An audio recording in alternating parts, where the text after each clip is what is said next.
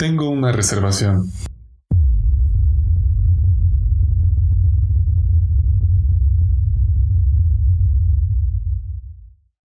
Universidad Anáhuac presenta Suite FESAL, el cuarto virtual donde la sociedad de alumnos se reunirá para hablar sobre temas que a todo estudiante le conviene escuchar. Capítulo 2. Yo sí sabía qué estudiar. ¿O no? Hola, buenas noches, buenos días, en según ahora lo que nos estén escuchando. Eh, bienvenidos de nuevo a FESAL esta semana sí se encuentran con nosotros este Monse Ibáñez. La semana pasada no nos pudo acompañar, pero por fin está con nosotros. Hola Monse, ¿cómo te encuentras? Hola Mari, muy buenas noches. Diría mi compañera Mari, ¿cómo están todos? Eh, bien, estoy muy contenta de poder eh, regresar. Hemos tenido fallas técnicas aquí en mi organización, pero ya estamos al 100, listos para chismear, compartir muchas ideas en este gran podcast que les tenemos preparado. Un gusto escucharte, Monse, nuevamente. Y pues bueno, también como siempre, la semana pasada y como seguiremos, están Luis, están Jime, Adri, ¿cómo están? Hola, hola, pues yo estoy muy bien, la verdad eh, estoy muy emocionada porque pues creo que estuvo muy padre el anterior capítulo y este va a estar igual de padre, así que por favor prepárense y pues bienvenidos. Tú Luis, ¿cómo te encuentras? Perfecto, gracias Jimeno, pues encantado, otra vez emocionado del segundo capítulo de este podcast y pues por supuesto tocando temas que al final de cuentas nos van a ayudar muchísimo en esta vida universitaria, sobre todo para salir de este contexto ya muy formal, que a veces ya lo vemos este, en todas las reuniones en las que estamos, entonces es un espacio libre y pues eh, muy, muy contento. ¿Y tú, Adriana, qué tal? Muy buenas noches, buenos días o buenas tardes, depende de a qué hora nos estén escuchando, como dijo María. Este, yo la verdad me encuentro muy feliz de volver a estar reunidos con mis compañeros. este, y pues nada, igual con mucha emoción dándole con todo esto Perfecto. Bueno, esta semana preparamos el tema Yo sí sabía qué estudiar o no. Y bueno, vamos a dar continuidad en nuestra sección del chismecito. Vamos a hablar de lo que nos importa. Ahora es momento de sacar las botanas porque se viene lo que a todos aquí nos gusta, el chismecito. Ok, bueno, ¿por qué pensamos en esto? Eh, bueno, eh, ¿Por qué pensamos en esto? Dicen que recordar es volver a vivir. Muchos de nosotros ya estamos más o menos a la mitad de carrera, pero creo que sigue muy vigente en nuestras mentes lo que fue escoger universidad, lo que, y pues saber que hoy estamos a, media carrera es, es, parece que fue apenas ayer, pero pues ya pasaron dos añitos.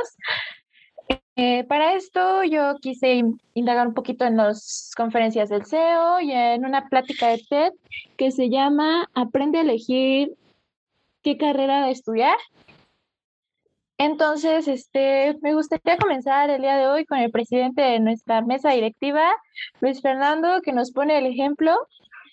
Eh, ¿Podrías decirnos qué hiciste para escoger tu carrera eh, ¿Qué piensas hasta sobre tu proceso de elección y al camino que te ha llevado hoy? Perfecto, pues es una pregunta muy interesante que tú que nos estás escuchando, realmente creo que es una de las decisiones más importantes que hacemos en nuestra vida y es realmente a qué nos vamos a dedicar profesionalmente pues, a, largo plazo, que al final de cuentas eso es por lo que entramos a una universidad. Y en mi caso, eh, yo ya tenía la decisión desde secundaria eh, de estudiar licenciatura en Administración y Dirección de Empresas, como tal ya el nombre y más que nada fue por eh, un tío, que, o sea, ni, ni, lo conozco bien, pero sabía que estudiaba Administración y realmente es como que me llamó la parte, en un principio, pues el dinero y únicamente eso, y ya después otras cosas, este, que igual pues me ayudaron bastante, o sea, que yo tenía planeado, ¿no? ¿Qué padre sería tener mi propia empresa o demás? Y eso fue lo que me motivó y así me la llevé igual bachillerato. Esa decisión la seguía todavía como, seguía latente, incluso pues a veces, no sé, me preguntaban mis familiares o mi abuelita y demás de que si quería seguir siendo eso. Y realmente no, no cambió. siempre fue licenciatura en Administración y Dirección de Empresas. Y pues aquí sigo realmente en la universidad aquí, Anáhuac, Oaxaca. Pues es donde me di cuenta que, que sí, podemos ver que algunas materias o, decidimos estudiar alguna carrera y podemos ver que algunas materias como que, ay, no, qué, qué aburrido o, o mucha teoría y demás, pero les puedo asegurar que, como bien mencionó María, algunos ya estamos a mitad de carrera o un poco más avanzados y ahorita lo que más eh, podemos aprovechar es eso, o podemos decir, ¿por qué realmente no aproveché esas materias que tuve en primero o segundo semestre, que estaban tal vez más sencillas que ahorita?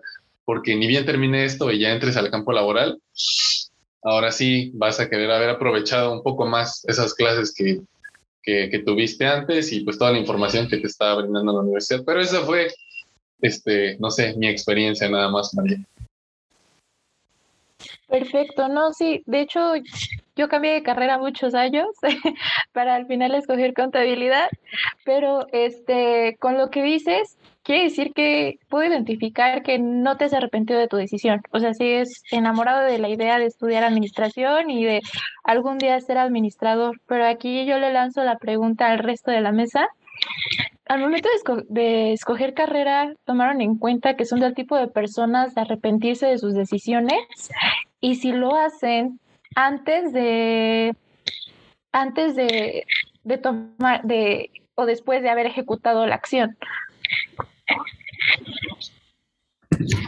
Pues, o sea, yo por ejemplo, en mi experiencia, o sea, yo también fui como tú, Mario, o sea, que literalmente desde que, o sea, la primera carrera, bueno, según yo, la primera carrera que escogí es que quería ser presidenta de la República Mexicana. Entonces, claramente ahorita estoy en finanzas de contabilidad pública, no estamos muy, muy lejos, o sea, creo que es una posibilidad, pero realmente eh, cambié muchas veces de carrera, después que arquitectura, después quería eh, diseño de interiores, que sinceramente aún me sigue gustando.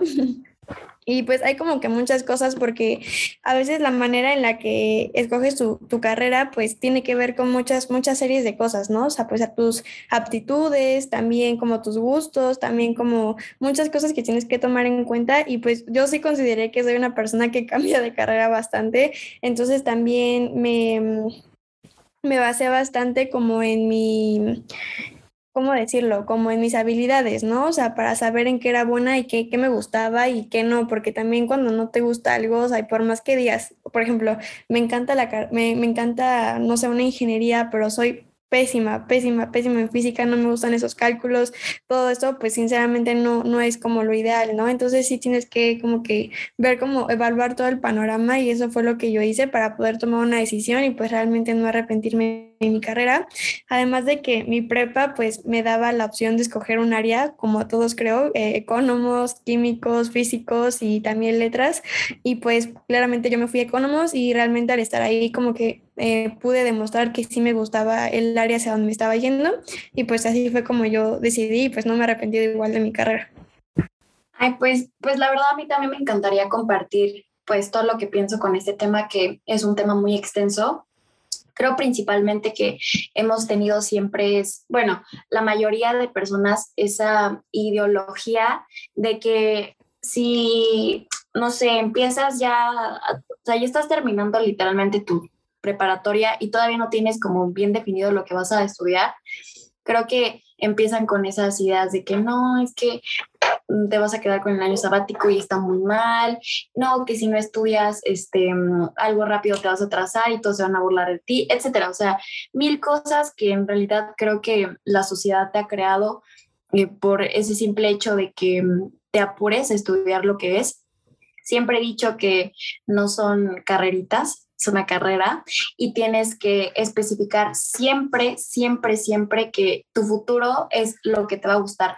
Porque si tú estás en un lugar que no te gusta, o sea, y no te hace feliz, simplemente vas a hacer las cosas mal, vas a hacer las cosas sin ganas yo al inicio, o sea, vean de qué cosita pasé. O sea, yo al inicio quería medicina y de ahí me fui, no, quiero derecho. Y en mis clases de derecho de la prepa era muy buena. Mi maestra me amaba y me decía, no, hija, es que tú vas a ser muy buena abogada. Y yo, ay, sí, quiero estudiar leyes y así. Y de ahí dije, no, es que esto no es lo mío. O sea, a mí me gusta hacer diseños en dirección de empresas entonces fue que em, busqué que en la Universidad de Anáhuac me estaban, este, estaban pues promocionando una carrera que se llama Comunicación en Dirección de Empresas de Entretenimiento, que se termina en, en el campus de Puebla o cualquier otro menos Oaxaca. Entonces, este, yo dije, no, pues es que aquí este es el caso, ¿no? Esto es lo que me gusta, vi todo lo que, lo que se veía y ahorita aquí estamos, o sea, hay veces en las que uno quiere tirar la toalla y decir, ya no quiero más, o sea, es tanto el estrés, tantas las cosas que uno dice, pero no, o sea, yo ya este, me decidí que tengo que terminar mi carrera porque la tengo que terminar, no sé cómo lo tenga que hacer, pero lo tengo que hacer. Y, y, pues aquí estamos en un proceso que sé que para ti que nos estás escuchando es, es algo difícil, es algo que tú a veces quieres eh, votar y, y iniciar con otra y decir, es que ya no me gusta esto, quiero otro. O sea, de verdad, sé que es difícil, pero ahorita tú, tú date ese espacio de pensar, de ser feliz, que siempre sea tu principal motivo y sobre todo, este, pues eso, que lo que estés haciendo va, va a hacerte feliz en un futuro a ti, a tu familia y a todas las personas que te rodean, porque si no eres feliz, caes mal. Y así concluyo. Bueno, yo quiero decir que mi proceso fue muy difícil. Este, de hecho, yo abandoné la carrera un año porque no estaba eh, decidida, no estaba convencida de lo que había elegido. Eh, hubo un punto en que le pregunté a mi mamá, o sea, ¿qué le decía yo que quería ser de pequeña? Porque sentí que mi yo interior, este, quizá igual estaba más segura de lo que quería ser que yo a mis 18, 19 años. Y bueno, ella me dijo que yo le decía que quería ser cantante y pues pues no tengo voz para ser cantante, ¿verdad? Entonces, no sé, siempre crecí con esa idea, bueno, siempre que iba al cine, por ejemplo, o que veía una película, era como de, no, o sea, no puedo con toda la producción, o sea, quiero estar ahí, no solo quiero ser la protagonista de la película, sino quiero quiero ser capaz de transmitir todo lo que las películas me transmiten a mí. Y entonces, este, pero bueno, aquí en Oaxaca pues no hay cine, ¿verdad? Entonces, por mucho tiempo dudé en, entrar a comunicación y hubo un momento en que dije, no, mejor estudio psicología o mejor estudio derecho porque era lo que mi papá quería que yo estudiara. Y cuando le di la noticia por fin que me había decidido por comunicación, pues, pues no es que no me apoyara, pero pues sí me dijo que me iba a morir de hambre. Este, que necesitaba yo una carrera en la que ganara, bueno, en la que al menos pudiera sustentarme económicamente. Y, y pues al final juntos como que vivimos todo ese proceso de yo de, de aceptar que quizás sí estuve tomando la decisión correcta y él de aceptar mi decisión. Entonces, este, entonces, al final pues me decidí por comunicación. Quiero aclarar que la, que la primera opción que había yo elegido también era comunicación, pero me salí y solo reafirmé que comunicación era lo que, lo que estaba buscando. Igual digo, no, no, no descarto la idea de en un futuro dedicarme a cine o estudiar algo relacionado a, pero por mientras comunicación creo que, que fue la elección correcta. La verdad es que aunque ya llevamos tiempo hablando como, pues como amigos, ya más que como compañeros de trabajo, hasta hoy la mesa directiva se enteró de la, de la historia de Adri detrás de su elección de carrera y la verdad es que uno pensaría que, o sea, de verdad es muy buena en lo que hace, la, vimos en el Congreso, este, escuchamos cómo trabaja con otros proyectos y es, wow, es una chava que desde el inicio estaba súper segura, pero también es bueno escuchar que fue todo un proceso el acabar de reafirmar y que pues ahorita está, está yéndose por lo que de verdad le, le causa esa, esa pasión. Eh, pero estamos de acuerdo también que el proyectarnos en diversos escenarios es lo que nos motivó a escoger una carrera, pero también lo que nos mantiene en esta, ¿no? Es lo que nos hace seguir dándole, porque sabemos que pues algún día, en algún momento, planificando, este, poniendo los objetivos claros, podemos estar en alguno de los muchos escenarios que nos imaginamos.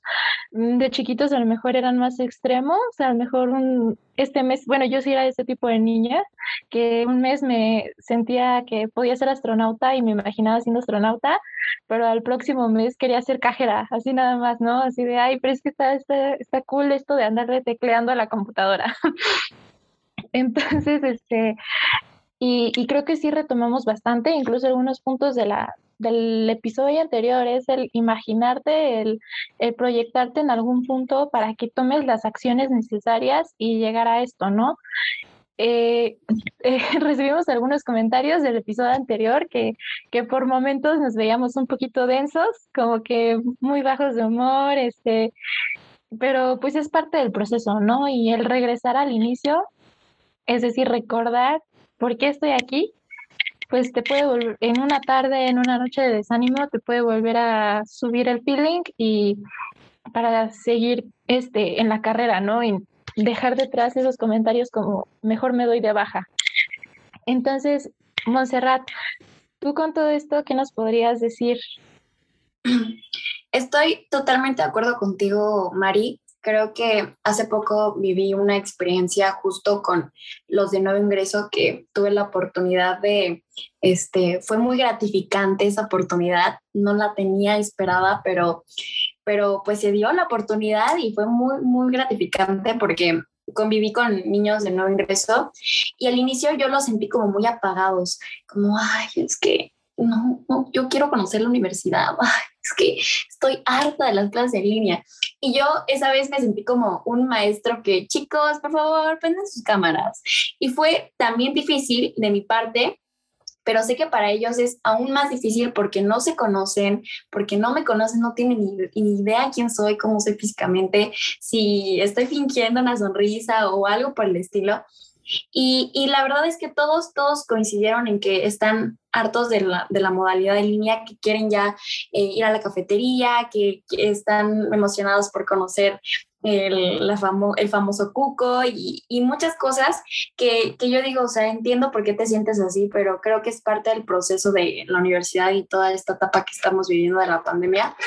Pero creo que lo único que nos queda es eh, pues darnos motivación nosotros mismos de que, de que esta etapa va a ser bonita, pero va a depender muchísimo de, nosotros mismos.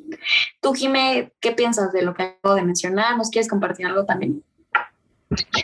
Sí, o sea, creo que igual, como retomando lo que decíamos de lo que decía Mario, o sea, creo que es súper importante que nos demos ánimos, o sea, que todos los días eh, y entre compañeros, ¿no? Decirnos así como, pues, apoyarnos entre nosotros, obviamente en, en el buen sentido, ¿no? Y obviamente con responsabilidad y todo, pero sí es importante como recordarnos que, pues, aunque pues está haciendo como un, unos tiempos difíciles, o sea, que pues es algo que nadie escogió y que nadie se lo esperaba, que pues es lo del COVID y todo, entonces entonces yo creo que es importante como aceptar las cosas como están y pues sacarle el mejor provecho del mundo, ¿no? O sea, por ejemplo, yo les puedo decir que antes de que, bueno, cuando eh, justamente empezó la pandemia, yo estaba pasando como por un momento súper difícil, o sea, y para mí el hecho de que o sea, me da, era como de esas veces que como que no podías, como, o sea, te despertabas en las mañanas y pues a veces era como que muy difícil realmente ir a la universidad, pero pues iba, ¿no? O sea, pues tienes que ir. O sea, pero realmente cuando empezó la pandemia, como para mí fue como un respiro, o sea, porque podía estar con mi familia, podía eh, desayunar con ellos, comer con ellos y, y realmente para mí fue súper especial eso porque pues realmente eso me animó, o sea, porque podía estar con personas que me podían animar todos los días y también podía descansar un poquito más, siendo sincera. Entonces, eso era como muy bueno. Entonces, creo que la pandemia, a pesar de que tiene muchas dificultades y que pues ya ha pasado mucho tiempo, o sea, realmente también ha tenido como su lado positivo y pues creo que es eso, ¿no? Aceptar las cosas como están, sacarle el mejor provecho, sacarle todo el jugo que puedas y pues esperar a que las cosas mejoren también, ¿no? O sea, siempre tener pues esa fe y esa esperanza de que las cosas van a mejorar. Exacto, y creo que aquí caemos en el, el pedir ayuda es bueno, ¿no? Y creo que lo podemos identificar el proceso de selección, que es de carrera, que es el tema, pero también en lo que hemos seguido haciendo en la universidad. O sea, hemos podido, eh, por ejemplo, en pandemia hemos podido seguir adelante, pero porque buscamos la manera de comunicarnos con los que están a nuestro alrededor y seguir, y seguir avanzando, ¿no? Entonces, eh, algo que me gustaría retomar es que al fin y al cabo las decisiones parece que solo se dio al inicio, pero la seguimos teniendo hoy, hoy en día el hecho de no quedarme dormida en la tarde porque si no no entro a la clase de no entro a la clase, ¿no? A lo mejor algunos de nosotros ya no tenemos clases en la mañana, pero es el hecho de no me duermo en la tarde porque si no se me va a hacer tarde o a lo mejor no voy a acabar cierta tarea. Entonces, eh, creo que sí es importante hablar de quiénes fueron estaría bueno saber como quiénes fueron sus círculos de apoyo y quiénes lo siguen siendo para seguir tomando estas decisiones diarias y qué creen que les funciona al momento de escoger este tipo de, de hacer este tipo de decisiones. Perfecto, pues de las primeras cosas, como mencionaste, como fue la pregunta, yo creo que el círculo principal, eh, pues sí, es, es, mi familia. Realmente ellos son los que realmente, o sea, te conocen, ¿no? Y sabes, algunas veces cuando toman las decisiones nada más a la ligera o no le das tanta importancia o la, esa decisión no es tan, tan racional y nada más es, no sé, como por la emoción, como yo lo había dicho desde un inicio, que al principio nada más fue el dinero y, este, y es más como emocional y no, no lo piensas tanto a largo plazo. Entonces ellos te pueden poner en eh, los pies en la tierra y decir, a ver, a ver, o sea, realmente es esto una decisión que va a definir grandes cosas en tu vida. Entonces, eh, eso no, o sea, en, mi caso, no es, no, no forma todavía parte de los amigos los que influyeron en esto, sino fue mi familia. Y yo creo que de las personas que más influyó fue mi mamá, por lo mismo de que me conoce bastante. Y este, pues sí, o sea, cada decisión yo creo que es, tiene que ser, o sea, muy bien pensada. Y en este caso, en la carrera, no es una excepción. Entonces, igual nos hicieron una prueba ahí en, en bachillerato para realmente saber si, ajá, si, si cómo, este, cómo eres, o sea, en cuanto a tus gustos, tus intereses, habilidades también, capacidades, si realmente eres bueno para esa carrera o para qué carrera serías bueno. Y pues ya, igual en esa evaluación salió este que era bueno para esta parte de los números o bueno, los negocios y la otra opción era pues el canto, que es igual algo que me encanta y que ya tiene tiempo, algún tiempo que no lo hago, pero este, esa fue como otra forma de cerciorarme y de estar más seguro de que esa iba a ser una buena decisión. Entonces, ya, ya teniendo en cuenta eso, pues fue que dije, va, hay que, hay que hacerlo porque realmente sí, ya estaba decidido y tampoco voy a tomar esa decisión a la ligera o solo por la presión, como dice Monse, que creo que es uno de los mejores consejos, ¿no? No tomes una decisión nada más por la misma presión de que tiene que ser este año y demás. Atrévete primero a estar seguro. ¿Y cómo vas a estar seguro? Experimentando diferentes cosas. Si no intentas algo nuevo, nunca vas a saber si eres bueno para esto, si tienes este talento para tal cosa, porque realmente no has hecho algo más que lo que siempre has hecho, que es nada más estudiar tu prepa o o demás cosas. Entonces, ese es otro consejo igual. Prueba diferentes cosas y realmente vas a poder saber en qué eres bueno y qué es, qué es lo que exacto a través de eso. Y hay que aclarar que nuestro presidente, ahorita que nos está mencionando que, que le gusta cantar, vaya, yo tuve la oportunidad de, de estudiar con el bachillerato. ¡Wow! ¿eh? Muy buen cantante el presidente. Debería un día hacer un un podcast, explicamos todo de su experiencia, vaya, y que nos cante un poquito, ¿no? Porque queremos escuchar al presidente de, de Por supuesto, ya en un, en un capítulo próximo, ahí si, si hay algunas peticiones, por supuesto, claro, claro que sí.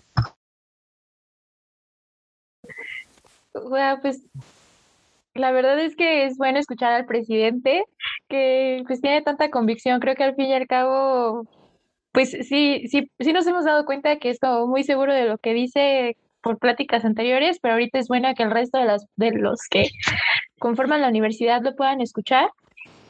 Y bueno, estamos hablando que pues la familia te puede ayudar a poner los pies en la tierra, en escoger algo de manera, no solo llevarte por la emoción, pero tampoco solo por el deseo de a lo mejor tener dinero. Entonces, pero al, pues siempre soñamos, ¿no? Desde chiquitos.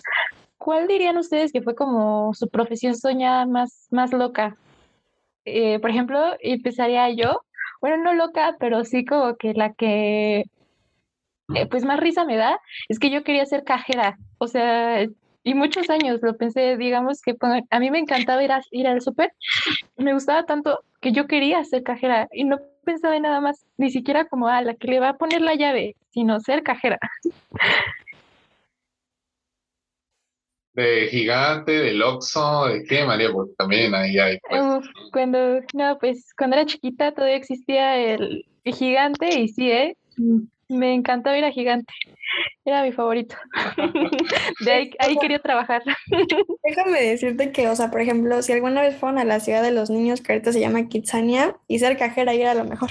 Ah, o sí, si, de alguna manera, o sea, se, se, escucha loco, no lo es tanto si te pones en Kitsania de cajera. Era muy padre. nunca, de hecho, nunca pude ir a una ciudad así de estas, o sea, para jugar, pero la verdad es que creo que muchos de nosotros, si tuviéramos la oportunidad que dijeran, no, pues te damos un chance a ti como chavo que te metas un día, creo que todos iríamos y estaríamos fascinados con todas las cositas que tienen ahí para jugar.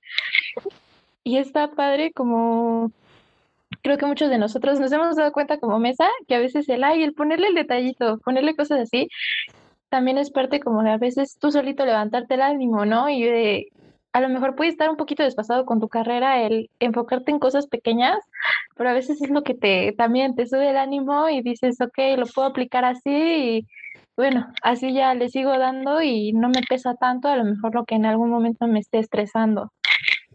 Pero a ver, me gustaría escuchar a, a Adri. Adri, ¿qué pensabas cuando eras chiquita? ¿A qué te querías dedicar? Bueno, como ya lo mencioné, eh, mi mamá, bueno, eso, esa parte no la recuerdo, bueno, sí, pero este es muy vergonzosa de recordar que me ponía a cantar y luego organizaba shows para mi familia y todo eso. Pero como yo lo que realmente recuerdo es haber querido ser veterinaria porque me encantaban los perritos y entonces si me encontraba yo un perrito en la calle lo lo recogía y lo traía, era como de, ¿lo podemos adoptar? Pues ya obviamente mi mamá me decía que no, y ahí voy de nuevo a dejar a los perritos. Pero este, pero después me di cuenta que quizá no, no serviría tanto porque odio ver que inyecten a los perros, odio ver que, que lloren, o sea, no puedo. Entonces, eh, no sé, siento que si fuera una veterinaria saldría corriendo. Sí, y, creo que sí es algo que tenemos que ir rescatando, no solo para escoger una carrera, sino para lo que vayamos a hacer después de el qué no me gusta hacer o qué no puedo tolerar o qué son mis debilidades y ver cuáles sí puedo, sobre cuáles sí puedo trabajar y cuál es mejor, pues este, ahí la dejamos, ¿no? Porque, por ejemplo, yo no, pero sí muchas personas, por ejemplo, que le tienen miedo a la sangre y te dicen, quiero estudiar medicina y quiero y todavía te dicen, se meten a medicina y te dicen, quiero ser cirujano, ¿no? Entonces, es todo un reto. el, digo, no es nada es imposible, pero sí es todo un reto el cómo anteponerte a esos miedos, que a lo mejor ahí son un poquito comunes, pero siempre vienen miedos más fuertes, como el miedo al fracaso, miedo ya el miedo al rechazo, que ya son problemas un poquito, pues ya más de las cualidades personales de cada quien. Sí, y, como dices, yo creo que es muy admirable una persona que, por ejemplo, pones el ejemplo, que tenga miedo a la sangre y que de repente decide estudiar medicina y lo logra superar. O sea, imagínate cuánta pasión y cuánto eh, ilusión debería tener para convertirse en médico y poder superar sus miedos. A mí, o sea, yo cuando le dije a mis papás como de, no, pues comunicación, me dijeron, tu comunicación o sea, si eres la persona más asocial que conocemos. O sea, ¿cómo te vas a comunicar? Y yo, pues, pues no sé, o sea, y claramente eso puso dudas en mí de si será, no será, pero pues, o sea, son cosas que también vas aprendiendo a superar con el tiempo. Y si la carrera te gusta, pues, pues qué mejor. Yo ahorita estaba recordando justo cuando fui a la ciudad de los niños, eh, bueno, yo iba muy seguido porque vivía allá, este, me acuerdo mucho y hasta tengo un video donde fui bombero y en serio me gustó mucho porque estaba muy chiquita y recuerdo perfecto eso porque incluso en la ciudad de los niños usualmente vas en la parte de atrás, pero como yo estaba chiquita me llevaban enfrente junto con los bomberos, o sea, entonces yo era como de los capitanes así chidos, entonces para mí eso fue súper emocionante y además al final cuando llegabas al destino te, o sea, te lanzabas de que por una, eh, se me olvidó cómo se llama, como tipo resbaladilla para llegar como una alberca de pelotas. Entonces estaba súper padre, así que yo quería ser bombero.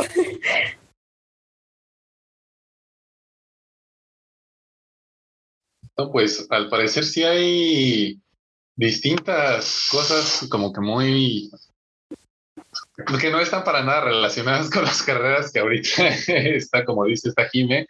Y yo creo, o sea, pues es que antes de la secundaria, en primaria, yo creo que lo único que pensaba era ser, o sea, los que me conocen que son muy, muy llegados a mí lo sabrán, creo que son los únicos, sería la primera vez, creo que lo digo abiertamente, pero este, yo quería ser sacerdote cuando todavía estaba hasta sexo de primaria. y este, pero más que nada era por mi abuelita, porque realmente mi abuelita es muy, muy devota. Y no sé, como que siempre mi abuelita fue la, la que empezó a desarrollar en esta parte espiritual y yo creo que por ese cariño que le tenía mi abuelita y por que ella siempre decía, ay, no, pues este, espero y puedas este, meterte al seminario, demás. Y yo decía, sí, abuelita, y voy a ser sacerdote y demás. Y así pasó cuarto, quinto.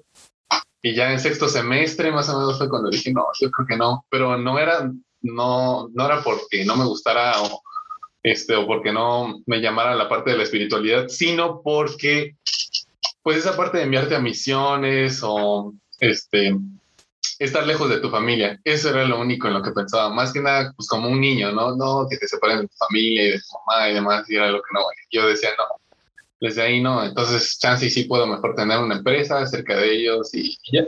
Y pues yo creo que es lo que, lo más así, más, más cañón que, que llegué a pensar desde niño, yo creo que fue eso, ser sacerdote. Pero pues no sé, a ver, Monse.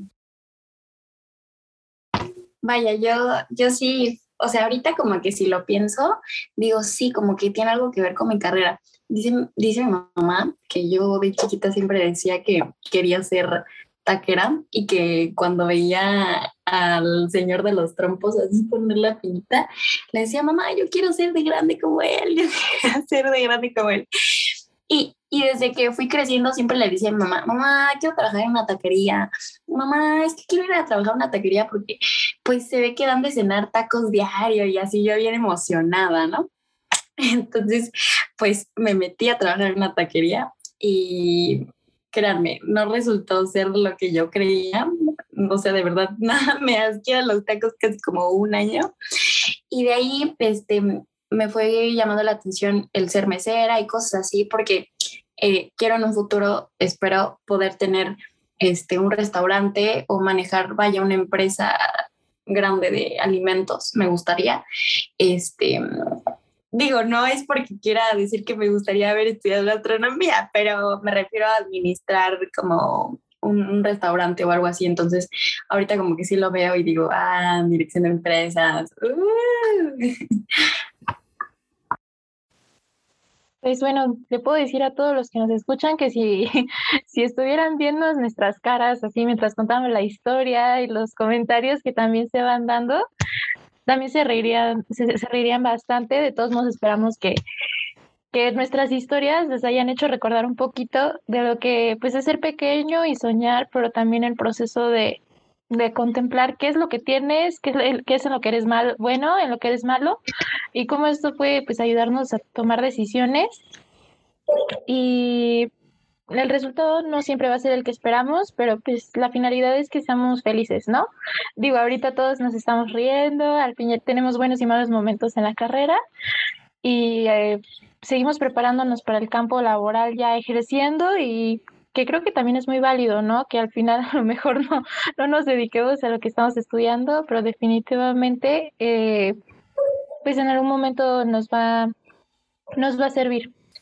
Pues, o sea, yo nada más como para motivarlos y como comentario final, pues es que estén tranquilos los que están en su proceso de carrera, o sea, realmente eh, cuando toman sus decisiones, o sea, y realmente lo evaluaron de la manera más eficiente posible, o sea, realmente crean que a pesar de que hay altibajos y así, pues van a estar bien y van a poder y van a, van a estar contentos con lo que han escogido si es que realmente tomaron una decisión consciente, pero pues, o sea, lo que yo sí les diría súper cañón y que a mí me ayudó muchísimo es que siempre le pidan, o sea, siempre oren por eso, o sea, que le pidan guía a Dios. Realmente Él abre y cierra puertas y para mí eso fue súper, súper, súper clave porque pues mis planes eran totalmente otros y fue, resultó aquí como estoy ahorita y realmente fue la mejor decisión.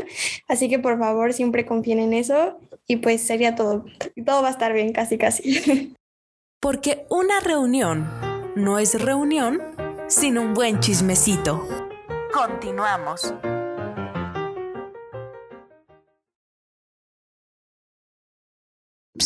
Oye, tengo una pregunta. No sé, la neta.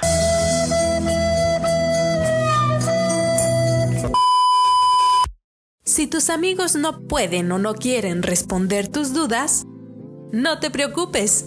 Para eso estamos aquí. Continuamos. 30 segundos. Vamos a dar 30 segundos para cada uno para responder a algunas preguntas que nos hicieron aquí este, rápidamente. Entonces, de las más este, importantes que tenemos aquí, vamos a rescatar, es este, en primera que hay que responder a lo más rápido posible nosotros y sería cómo tomaron la decisión de pertenecer a FESAL. Entonces, si quieren empiezo, realmente fue una oportunidad que igual este, surgió, o sea, para cada uno de nosotros y incluso podría hablar por todos nosotros, o sea, de una vez en esta respuesta y decir de que eh, en primera tienes que realmente ponerte al servicio de los demás, porque si, si no te pones al servicio de los demás para hacer algo realmente por la comunidad universitaria, que en este caso son todos los que nos están escuchando, pues es muy difícil que puedes, puedas tomar un compromiso tal vez como el, el, de estar en FESAL, no solo en FESAL, eh, sino en algún otro grupo, sociedades de alumnos y demás. Entonces yo creo que la primera es empezar a desarrollar ese servicio por los demás. En segunda es em, asumir los compromisos que tomas y realmente por pues, respaldar esa decisión con pues las acciones que, que puedas llegar, llevar a cabo tanto en los planes de trabajo o demás eh, cosas ¿no? que, que, pretendas hacer en ese mismo grupo o en este caso en FESAL. Y pues yo creo que la otra sería realmente el perfil que cada uno de nosotros tenemos. Si bien vamos a ir mejorando y vamos a ir desarrollando ciertas habilidades eh, que ahorita tenemos en esta unidad de FESAL, eh, es muy importante saber de que um, podemos contar con personas para este, esta mesa directiva, con personas que, que, sean responsables, con personas que sean puntuales, y no solo se pide esto, como estoy mencionando en FESAL, sino en otros grupos. Entonces, igual, ese perfil de la persona, cómo es eh, que se está desarrollando en este tipo de grupos, es muy importante. Y teniendo en cuenta estos tres aspectos principales, es que podemos determinar, ok, si estoy preparado, si voy a asumir este compromiso y tomo una decisión, pero pues a ver, María, ¿tú qué opinas? Pues yo concuerdo con todo lo que dijo Luis. Lo último que añadiría es el si tienes ideas, busca la manera de implementarlas. Eh, pues desde que entré de la, a la uni vi más o menos, me dio una idea que era pesar, hablando, haciendo mi amiga de Jime y hablando con otras personas, te das cuenta qué quieren tus compañeros y pues la única manera de hacer las cosas es estando tú ahí, ¿no? Y tú viendo la manera que de verdad se hagan. Y creo que muchos, todos teníamos muchas ideas y que no solo aplicaran de manera profesional, sino que las vieran los demás y que las disfrutaran tanto como, pues, como nosotros durante el proceso de elaboración y que vieran los cambios, que, que sí fueran para bien y para el mejor desarrollo de todos y llevárnoslas mejor. Perfecto. Muchas gracias, María, por ese ese último consejo igual complementario que es muy importante y pues ya, y ya como siguiente pregunta ya eh, que nos hicieron llegar a través de Instagram sería en la parte de internacionalización, hablando específicamente de medicina, como si quieren enterarse de programas que existan específicamente para esta escuela y demás eh, propuestas que igual nos tienen de parte eh, del área de internacionalización de la escuela, pueden enviar algún correo al la maestra Margarita, pueden encontrarla ahí en Outlook como margarita.villalobos.mx para poderle hacer llegar sus dudas acerca de sus carreras, acerca de las oportunidades que hay ahorita para el extranjero. Y pues por supuesto, alguna otra duda o comentario que tengan, se lo pueden hacer llegar. A partir de este momento, Suite FESAL cede su tiempo y señal a infomerciales universitarios. En primera es que les recomendamos mucho visualizar el correo de vida universitaria para ver las actividades que puedan otorgar puntos Nova y como saben, este, este correo se envía cada lunes. Si no tienen todavía este, información en sus correos, pues igual podemos este, ahí ponerles el, el, contacto, o sea, pueden mandarnos un mensaje DM, les enviamos el correo a quienes pueden notificar para que les estén enviando todos los lunes esa información sobre qué actividades va a haber en la semana. Entonces, eh, pues ese es el primer anuncio del día. El segundo sería de que, eh, pues, IMEF Universitario está juntando tapitas para enviarlas al Banco de Tapitas en México y todo esto es con el objetivo de apoyar a los niños con cáncer. Entonces, realmente es muy importante, igual lo han llevado durante varios semestres estas mismas dinámicas, diversos grupos, pero qué mejor motivo que hacerlo por, por los niños con cáncer. Ah, la próxima entrega será el 2 de octubre, pero igual para más información pues pueden checar la página de IMEF Universitario en Facebook para que pues, se puedan enterar ¿no? de más detalles de esta actividad.